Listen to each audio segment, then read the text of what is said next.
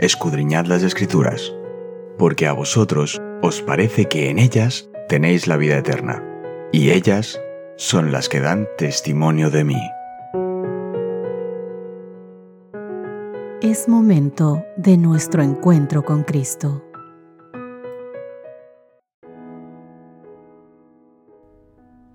Hola, hola, ¿qué tal queridos amigos? Qué gusto acompañarles un día más donde quiera que se encuentren para hacer un alto en nuestras vidas y renovarnos a través del estudio de la palabra del Señor. Hoy nuestro título es Efesios, una carta colmada de Cristo. ¿Qué te parece si repasamos nuestro texto base de esta semana? Efesios capítulo 1 versos 9 y 10. Y nos dio a conocer el misterio de su voluntad, según su beneplácito que se había propuesto en Cristo, para que llegando el tiempo reuniera en él bajo una sola cabeza todo lo que está en el cielo y todo lo que está en la tierra. Queridos amigos, para empezar nuestro estudio bíblico de esta mañana, te invito a que abras Efesios en el capítulo 1, los versos 9 y 10.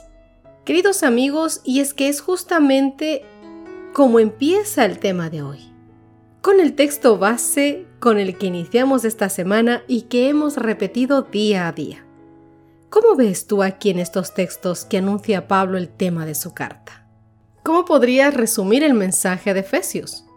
Desde la prisión, Pablo presenta una visión del plan cristocéntrico de Dios para el cumplimiento de los tiempos establecidos y el papel de la Iglesia en ellos. Dios, mis queridos amigos, ha actuado en Cristo a fin de iniciar su plan. ¿Para qué? Para que llegando el tiempo reuniera en Él, es decir, en Cristo, bajo una sola cabeza, todo lo que está en el cielo y todo lo que está en la tierra. Y así es como lo hizo al crear la Iglesia como una entidad compuesta de una nueva humanidad. Tanto judíos como gentiles, como nos dice Efesios capítulo 2, verso 14. Porque Él es nuestra paz, de ambos pueblos hizo uno, derribando la pared intermedia de separación. Los creyentes son llamados a actuar en armonía con este plan divino, para señalar a los poderes malignos que el propósito supremo de Dios está en marcha. Mira lo que dice Efesios capítulo 3, verso 10 para que la multiforme sabiduría de Dios sea ahora dada a conocer por medio de la Iglesia a los principados y potestades en los lugares celestiales. Como proclama Efesios capítulo 1 versos 9 y 10, la unidad que Dios tiene en mente es cristocéntrica. Así que no nos sorprende descubrir que Efesios sea una epístola bañada de Cristo, que en todas partes alaba la actuación de Dios en Cristo y celebra el acceso de los creyentes a los recursos espirituales que Cristo les ofrece.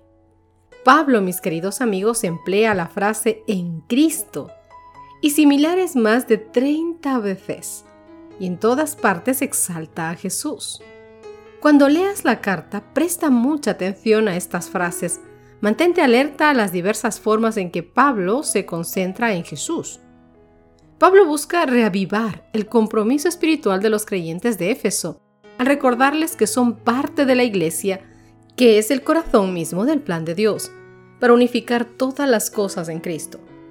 Cuando utiliza la palabra iglesia, en griego eclesia, en la carta, quiere decir la iglesia universal o la iglesia en general, no una congregación local, sino el pueblo completo de Dios. La estrategia principal que usa es hablar de la iglesia. Lo hace utilizando metáforas vividas y desarrolla cuatro de ellas, con cierto detalle.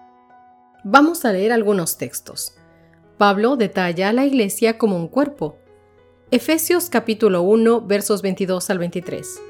Y sometió todas las cosas bajo sus pies y lo dio por cabeza sobre todas las cosas a la iglesia la cual es su cuerpo, la plenitud de aquel que todo lo llena en todo. Todos los capítulos y los versos que vamos a leer están en Efesios. Capítulo 2, verso 16.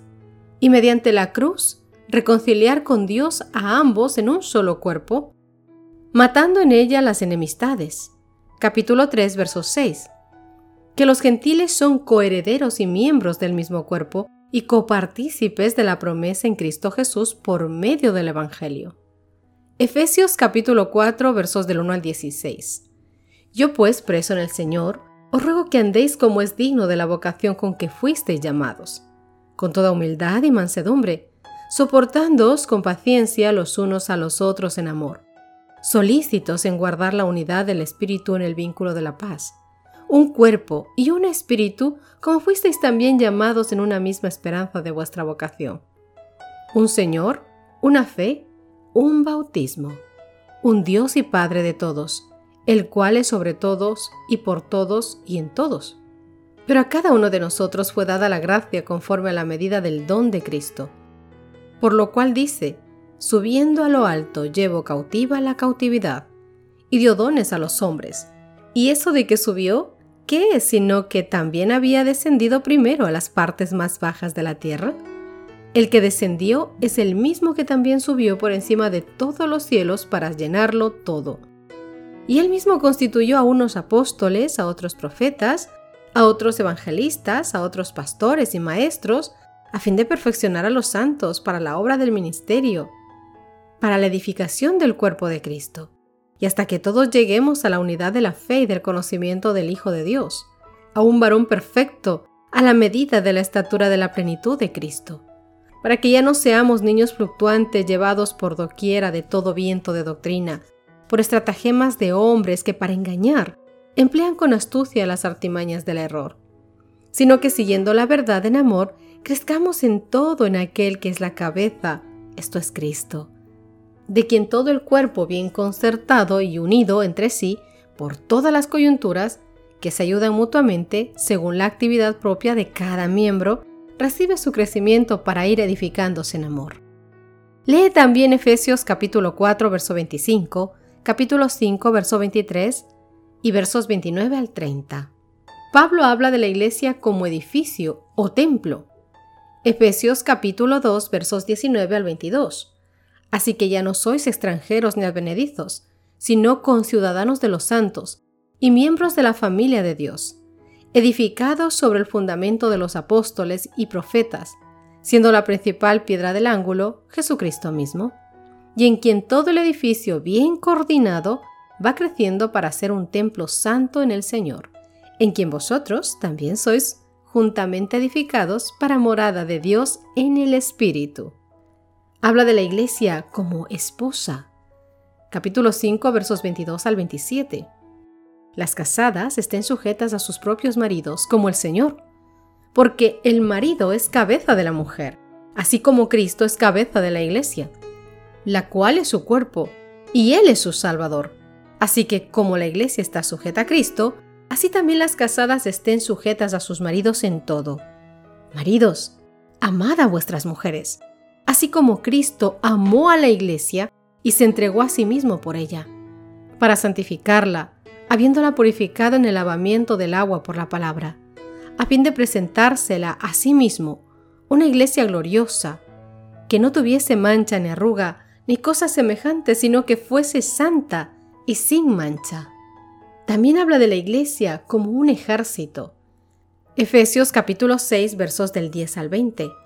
Por lo demás, hermanos míos, fortaleceos en el Señor y en el poder de su fuerza. Vestíos de toda la armadura de Dios para que podáis estar firmes contra las acechanzas del diablo. Porque no tenemos lucha contra sangre y carne, sino contra principados, contra potestades, contra los gobernadores de las tinieblas de este siglo, contra huestes espirituales de maldad en las regiones celestes. Por tanto, tomad toda la armadura de Dios para que podáis resistir en el día malo, y habiendo acabado todo, estar firmes. Estad pues firmes, ceñidos vuestros lomos con la verdad, y vestíos con la coraza de justicia, y calzados los pies con el apresto del Evangelio de la paz. Y sobre todo, tomad el escudo de la fe, con que podáis apagar todos los dardos de fuego del maligno. Y tomad el yelmo de la salvación y la espada del Espíritu, que es la palabra de Dios. Orando en todo tiempo con toda oración y súplica en el Espíritu, y velando en ello con toda perseverancia y súplica por todos los santos. Y por mí, a fin de que al abrir mi boca sea dada palabra para dar a conocer con denuedo el misterio de Cristo, por lo cual soy embajador en cadenas, que con denuedo hable de él, como debo hablar. Cada una de estas imágenes a su manera, queridos amigos, revela cuál es el propósito y la intención de Dios para su iglesia. En la iglesia de la que eres parte, Dios está reuniendo a una comunidad transnacional, multilingüe, multirracial, transcultural, que señala el camino para el cumplimiento de su plan de unir todas las cosas en Jesús. Lee conmigo Apocalipsis capítulo 14, versos 6 al 7.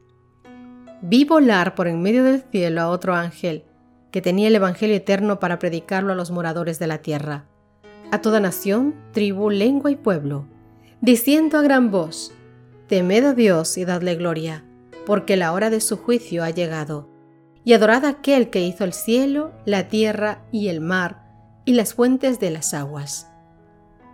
Lee también nuevamente Efesios capítulo 1 versos 9 al 10. Después de lo que hemos estudiado, pregúntate, ¿cómo podemos cada uno de nosotros trabajar en armonía con el gran plan de Dios?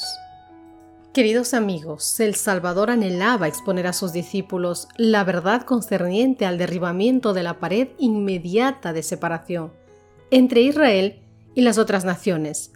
La verdad de que los gentiles sean juntamente herederos con los judíos y consortes de su promesa en Cristo por el Evangelio. Así Cristo trataba de enseñar a sus discípulos la verdad de que en el reino de Dios no hay fronteras nacionales, ni castas, ni aristocracia, que ellos debían ir a todas las naciones llevándoles el mensaje del amor del Salvador. Pero solo más tarde fue que comprendieron ellos en toda su plenitud que Dios de una sola sangre ha hecho todo el linaje de los hombres, para que habitasen sobre la faz de la tierra, y les ha prefijado el orden de los tiempos y los términos de la habitación de ellos, para que buscasen a Dios, si en alguna manera palpando, le hallasen, aunque cierto no está lejos de cada uno de nosotros. Queridos amigos, el objeto de todas estas provisiones del cielo están delante de todos nosotros la salvación de las almas por quienes Cristo murió. Y depende de nosotros que echemos mano de todas esas promesas que Dios nos ha dado para que lleguemos a ser colaboradores juntamente con Él. Las agencias divinas y humanas deben cooperar en esta obra. Ahora la decisión es tuya. Ora conmigo para terminar el estudio de hoy. Querido Padre de bondad, Gracias Dios mío por tomarnos en cuenta y hacernos partícipes de esta gran obra que es llevar el Evangelio de Dios al mundo. Tu palabra a todo el mundo. Permítenos hacer la parte que nos toca en el lugar donde estamos, que lo hagamos con gozo, con alegría, con amor, con inmenso, inmenso amor, Señor. Gracias por hacernos parte. Danos tu Santo Espíritu, danos tu bendición para que todo lo que hagamos, digamos, sea solamente para honra y gloria tuya. Que a ti sea, Señor, la adoración, que a ti sea, Señor, la honra y la gloria en todo momento. Gracias, mi Dios, en el nombre de Cristo Jesús. Amén y amén. Mis queridos amigos, Dios os bendiga infinitamente, nos estamos encontrando mañana.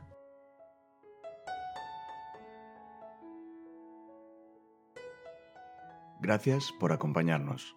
Te recordamos que nos encontramos en redes sociales Estamos en Facebook, Twitter e Instagram como Ministerio Evangelike. También puedes visitar nuestro sitio web www.evangelike.com.